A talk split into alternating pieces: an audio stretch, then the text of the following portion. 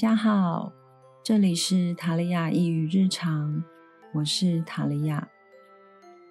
生活是由一件件小事与喜怒哀乐堆叠而成。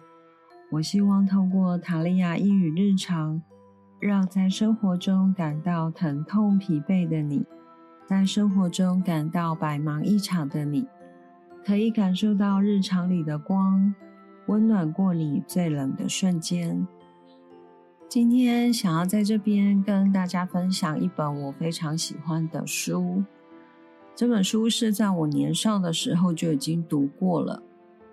因为当时我的国文老师非常鼓励我们阅读，所以啊，在求学的时候，我大量阅读了一些书籍、文学作品。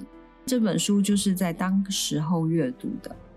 阅读之后，我非常喜欢这本书，一直到现在，我都还是保留着。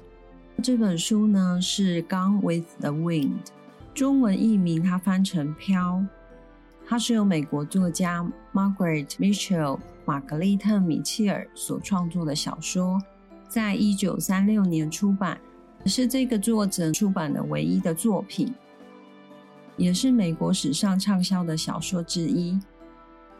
后来这本书被改编成了电影《乱世佳人》。说到电影《乱世佳人》，我想稍微年轻一点的朋友可能没有听过。不过这部电影是非常经典的作品，但是我今天呢不以电影里面的内容去做分享，而是以书中的内容去做分享。毕竟我是先从看了小说之后呢才去看电影的。这本书是以美国内战，也就是美国南北战争，还有南北战争过后美国南部重建时期作为一个背景。简单的来说是讲述。美国内战前后时期，女主角郝思嘉这一位意志坚强，在动荡变革的年代生存和发展的女性成长故事。作者也写出了当时复杂的社会和政治问题，包括奴隶、种族主义或是阶级等等。书中的内容包含了爱、失去、生存这几个主题。看似以郝思嘉这个女主角的爱情世界作为主轴，不过实际上是经由那个时代的妇女她们的生活缩影，将十九世纪南北战争时期的生活重现出来。作者并没有正面的描述战争，而是他运用郝思嘉的心态和做人处事上的转变，让我们去看到战争之余人类的变化。而电影里呢，却是用郝思嘉的角度去看待战争。刚刚我们有提到了，这书中的内容包含了爱、失去和生存，所以我就单单就这三个比较大的主轴来分享一下这本书的内容。美国南北战争之后，因为是北方打赢了，所以就解放了黑人，也瓦解了南方的一些制度和礼教。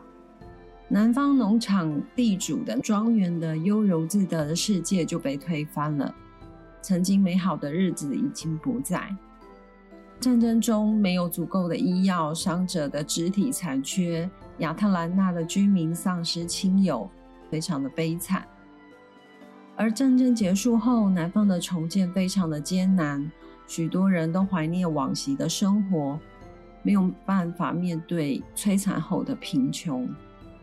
这些南方的嗯白人地主，他的怨恨情绪不仅仅关于种族，也跟阶级其实是有关系的。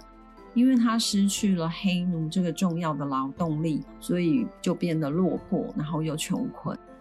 嗯，有点认为是北方解放了黑奴，所以才会让这个社会人心思变。如果黑奴都乖乖的在农地里面工作，也不会让社会陷入那么惨的状况。他们失去了奴隶后，也失去了财富，也失去了他们自己拥有的道德优越感。而财富还曾经让他们得以追求吸引他们的职业和乐趣。当然，以生存作为主题之一，这里指的生存就是我们人类在社会大动当中如何的生存下来。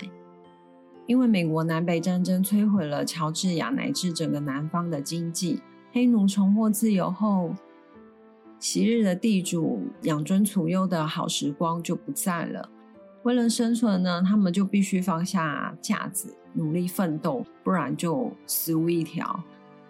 所以那个时候，连亚特兰大上流社会的中间分子也不得不放下身段，在书中生动了展现了美国乔治亚内战时期重建时期的生活。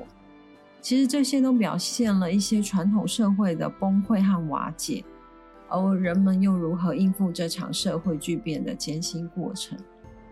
当最起码的生存需求都没有办法被满足的时候，人自然的本能就会强烈的表现为不择手段的去找寻食物，维持生存的需要，因为这是非常基本。当时女主角郝思嘉就是这样。她宁愿自己去偷窃、去做杀人放火的事情，也在所不惜。只要她自己和她的亲人不再忍受饥饿，她就满足了。郝思嘉他意识到战后的南方社会是狂暴而且是艰难的，需要进行激烈的努力，才能在新的环境中生存下来。所以他不再顾及之前的教育，还有些社会的标记。不再顾及礼义廉耻，因为他要生存，他需要活下来。也就是凭借了这个原始的本能需求，我需要生存，所以郝思嘉在这个新旧文明的交织中，成功的生存了下来，表现出了非常强的生命力，很快的就适应了那个战后的生活。对于战争呢，郝思嘉始终认为战争是愚蠢。从在书中里面看到南方男人听到可以上战场去攻打北方的时候，就高兴的到处欢呼。他看到这个感到非常的荒唐。而在战争之前，其实郝思嘉非常讨厌谈论战争，也试图逃避战争。战争呢，害她失去了丈夫，她的第一任丈夫是死于肺病。他不是作战而死的，但是是因为他上上了战场才染病而死的。郝思嘉就成为了寡妇，在那个时代，寡妇只能穿黑色的衣服守丧，不能去跳舞，因为他不能去跳舞而非常的气恼。但即便战争使他家破人亡，郝思嘉从头到尾都不在乎这场战争是为了什么而战，他只在乎他自己。在战争之后呢，他逃回了他自己原来的家逃了庄园。回到家以后，郝思嘉的妈妈因为生病而去世了，他的爸爸遭受打击，精神失常。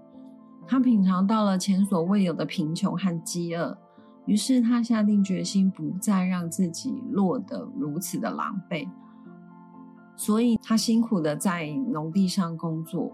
为了得到税金，他抢夺他妹妹的幸福，嫁给他妹妹的未婚夫。为了赚得更多的钱，他不顾别人的流言蜚语，也不顾危险，坚持创业，甚至呢和北方人打成一片，成为南方厉害的木材厂老板。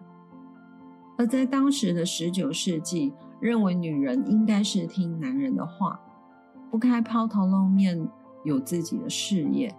女人应该照顾好家庭，逆来顺受，而且不能够表达自己的意见，这才是妇女的美德。那这些传统呢，道德习俗如果没有遵守的话，这个社会就会崩解，人们就会任性妄为。在描写女性觉醒这一段呢，女主角郝思嘉身上就会看得非常的明显。从郝思嘉对于爱情的执着、婚姻的自主和幸福的追求上来看，在那个时代里面，传统的婚姻爱情里面，男性是扮演着非常主动的角色，而女性是处于被动的地位。郝思嘉是主动追求自己的爱情，他不肯接受他父亲为他安排的婚姻。因为他喜欢卫西里，所以他不顾一切的向卫西里表白爱意。当卫西里跟媚兰结婚的时候呢，他又提出了要跟卫西里私奔的这个要求。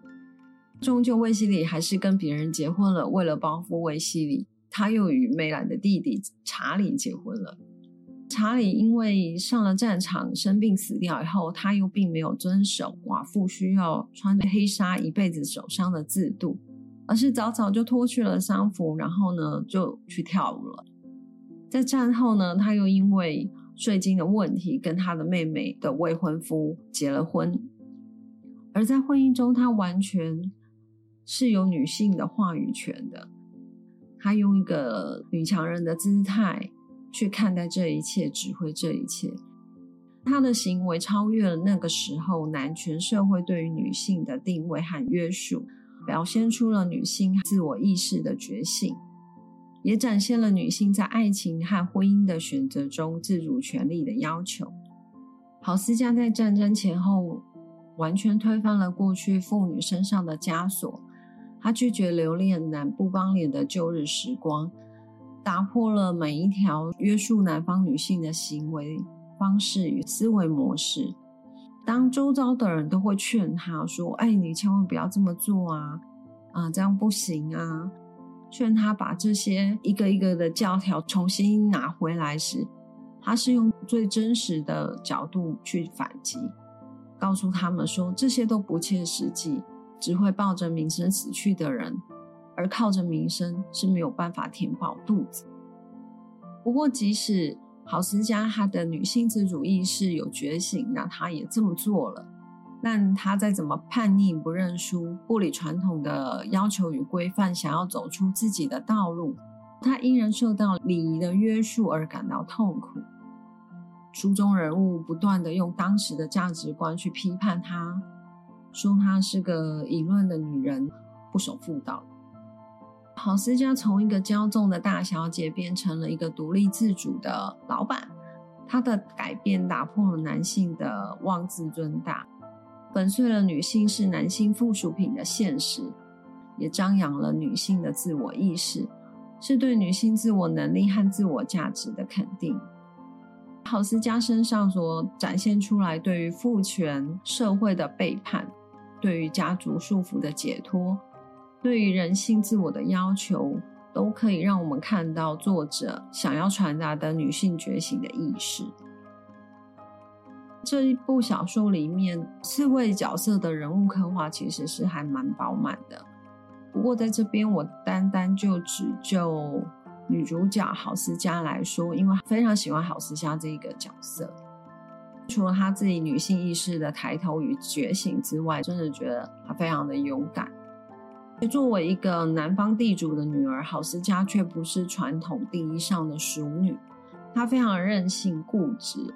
而且骄傲，他虚荣又自私，但同时他也倔强不认输，勇于改变自己去适应环境。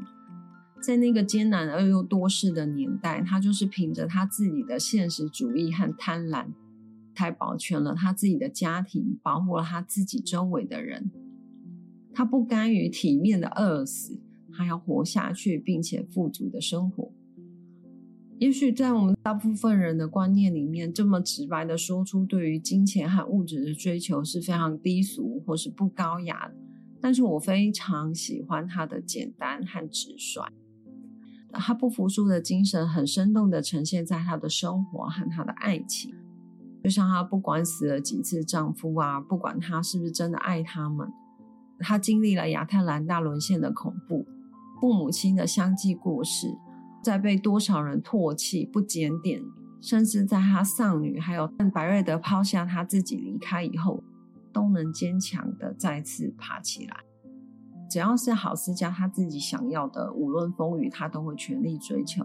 他在困难面前所展现的这些惊人勇气是非常吸引我。我觉得他努力向前，不顾旁人的眼光，因为他率真任性，不计后果。也许就是凭借着这份韧性，他能顽强的生存并且生活着。郝思嘉是个真实到几乎有点丑陋的角色。身为女主角，她在外表上绝对是个美女。不过她的个性还有她不掩饰自己的真实情感，哪怕是内心最丑陋的想法，只要是真实的，他绝对都不否认。譬如说，他嫉妒梅兰可以拥有。卫西里的感情，他仇恨梅兰可以拥有周围人的敬爱，他羡慕梅兰可以拥有大地般的包容。我觉得他是一个非常真实的人，真实、简单又直率，敢爱敢恨。我记得书中里面不知道是谁说的吧，形容郝思嘉即使活到老，也不可能理解一件错综复杂的事情。或许也就是因为他这么简单，他才可以摆脱灵魂的煎熬、道德的审判，让他相信这一句 “Tomorrow is another day”，明天又会是崭新的一天，明天又会是他郝思嘉重新开始的一天。郝思嘉以他顽强的性格和生生不息精神成长了起来，没有办法论定它的好与坏，但这并不影响它耀眼的光芒。刚刚我们说到了这本书里面战争后的失去，还有战争后的生存。那当然，这本书里面还是有讲到爱情的部分。谈到爱的部分，其实不仅仅只有爱情的部分，还有陶斯加因为生存而对于土地上面的爱。讲到爱情，就会讲到了男主角白瑞德。以我自己的角度来看，白瑞德他是非常有吸引力的。这里面的角色，我应该最喜欢的是白瑞德。我自己还想说，以后如果有小孩的话，我小孩的英文名字就要叫白瑞德。他是一个既传统又颠覆爱情故事的男主角。那在书中里面描写他黝黑而英俊，是不是？这就是男主角最基本设定啊。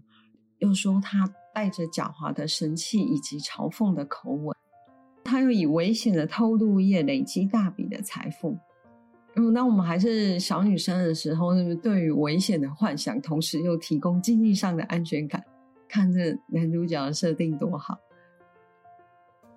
而且他还是郝思嘉认识的男人中唯一一个不会把亚麻穿皱的男人。哇塞，我觉得这个男人应该已经是完美到不行了。不过，如果白瑞德仅是他。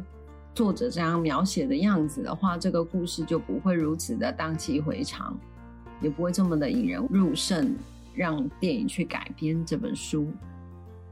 我最感动的是白瑞德，他爱的是真实的好思家。我觉得这点非常非常的难得，在感情世界里面，我觉得真的非常的难得。虽然说她身为女主角，她外表上绝对是个美人。不过她的个性是非常的粗糙，有时候真的让一般人没有办法苟同。可是白瑞德，他一开始就知道他是怎么样的人。白瑞德知道郝思嘉的不成熟，因为他听到郝思嘉抛弃一切矜持礼教，然后私底下对他暗恋的对象卫西里狂热的告白，被卫西里拒绝以后，还恼羞的程度打了卫西，接着又很幼稚的。基于报复的心理，随便就找了一个人就嫁了。她也知道郝思嘉她的不道德。她历任丈夫过世之后，他穿着黑色的丧服，但是心里却是非常想要的跳舞。当梅兰义无反顾的对他相挺到底的时候，他怀疑梅兰的善意，而且他也很知道郝思嘉他非常的贪婪，无法拒绝。白瑞德送他的任何礼物，哪怕那个时候大家都已经满城风雨、人言可畏了，他依旧收了。他从来不掩饰他对白瑞德这个庞大身家的羡慕和嫉妒，他也不手软的用尽各种惹人非议的方式去累积他自己的财富。白瑞德也明白郝思嘉的无情，他可以。拿着鞭子逼自己生病的姐妹在太阳底下里面摘棉花。至于她第二任丈夫是不是她自己妹妹的恋人，完全都不在她的考虑范围之内。尽管白瑞德再怎么努力尝试，郝思嘉还是死心塌地的继续对他的初恋情人迷恋。可是白瑞德还是爱他，历经了无数的挑战和考验，以及爱恨纠葛。故事的最后，却是没有任何人知道这段爱情的结局。这本书的结局是属于开放式的结局，所以并没有人知道这段爱情的结局最后是如何。虽然后面有呃有另外的作者在写了续集，那里面就有交代了他们之后的后续发展。我看了续集之后，我觉得还是把它分成两个故事来看。对我来说是这样子的，就是两个不同的故事，虽然是沿用白瑞德跟豪斯加原来的角色去写，个人觉得开放式的结局都还蛮好的，就会有无限的可能，而不会是只有单一的结局。我是还蛮羡慕白瑞德喜欢郝思嘉的感情，因为郝思嘉在白瑞德面前一直是他最真实的样子。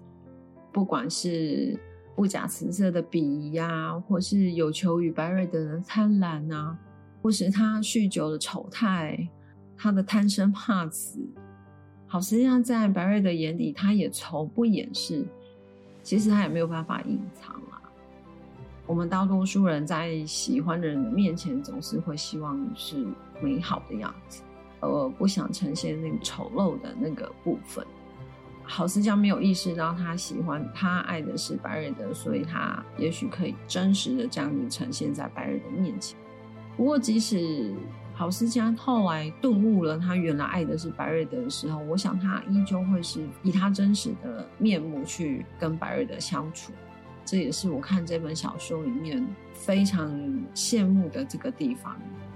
基本上我不太觉得会有这么大包容性的人去包容一个人的丑陋，还有他的美丽。当然，我也希望有这种人可以出现。这本书的书中人物个性都非常的鲜明而且强烈，每一个事件都勾勒了当时的整个时空的环境轮廓，也带领我们读者深切的感受故事主角他所经历的人生起伏。